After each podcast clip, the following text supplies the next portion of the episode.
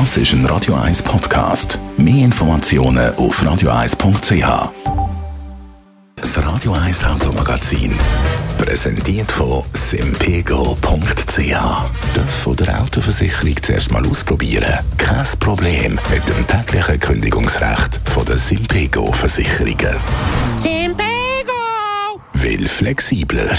Ein Auto kaufen, das ist schon mal etwas, was die meisten von uns Geld dafür nicht einfach so aus der Portokasse nehmen. Das kostet ein bisschen etwas. Nur mit dem Kaufpreis ist es natürlich noch nicht vorbei. Ein Auto zu haben kostet einem auch nachher noch einiges. Und genau das wollen wir jetzt mal genauer anschauen. Andrea Auer, Autoexpertin von Comparis. Was für Kosten fallen denn für ein Auto noch an im laufenden Betrieb, sage ich mal? Ja, also Betriebskosten für ein Auto die unterscheiden sich in fixe und variable Kosten. Die Fixkosten sind die Kosten, die du zahlst, egal wie viel du fährst. Also zum Beispiel die Verkehrssteuer, die Versicherung oder, zum, oder der Abschreiber.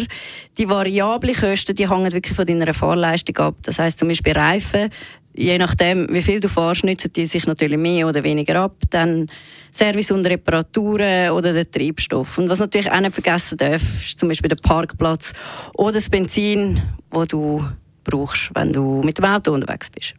Da gibt es dann, glaube ich, so Richtwerte auch, oder? Was einem ein Auto pro Kilometer kostet.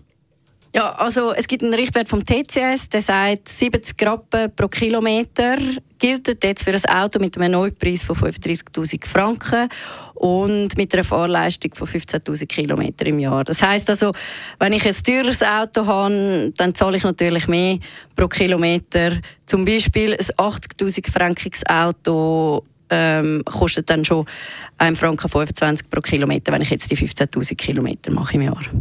Wie ist das eigentlich bei Occasionen? Kann ich sagen, je älter das Auto ist, desto tiefer Betriebskosten? Ja, nein, so einfach ist es nicht. Nehmen wir zum Beispiel ein SUV. Dort sind die Betriebskosten natürlich immer auf einem höheren Niveau. Auch wenn du jetzt den SUV günstig hast können kaufen, weil es eine Occasion ist, die Versicherung, der Benzinverbrauch oder die Servicekosten, die liegen natürlich immer höher als jetzt bei einem Kleinwagen. Abschließend vielleicht noch ein Spartipp von dir zu dem Thema. Gibt es da einen? Ja, also wichtig ist, dass man sich die Vollkostenrechnung sicher schon vor der Anschaffung macht, bevor man das Auto kauft.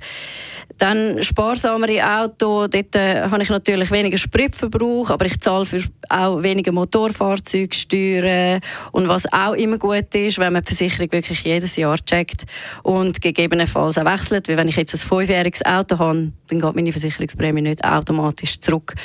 Ähm, nur weil mein Auto älter wird. Also ich muss dort wirklich auch aktiv werden. Also, danke für die Tipps, Andrea Auer. Das Radio 1 Automagazin. Präsentiert von simpego.ch. Halbjährlich die Versicherung zahlen? Kein Problem. Simpego! Will flexibler.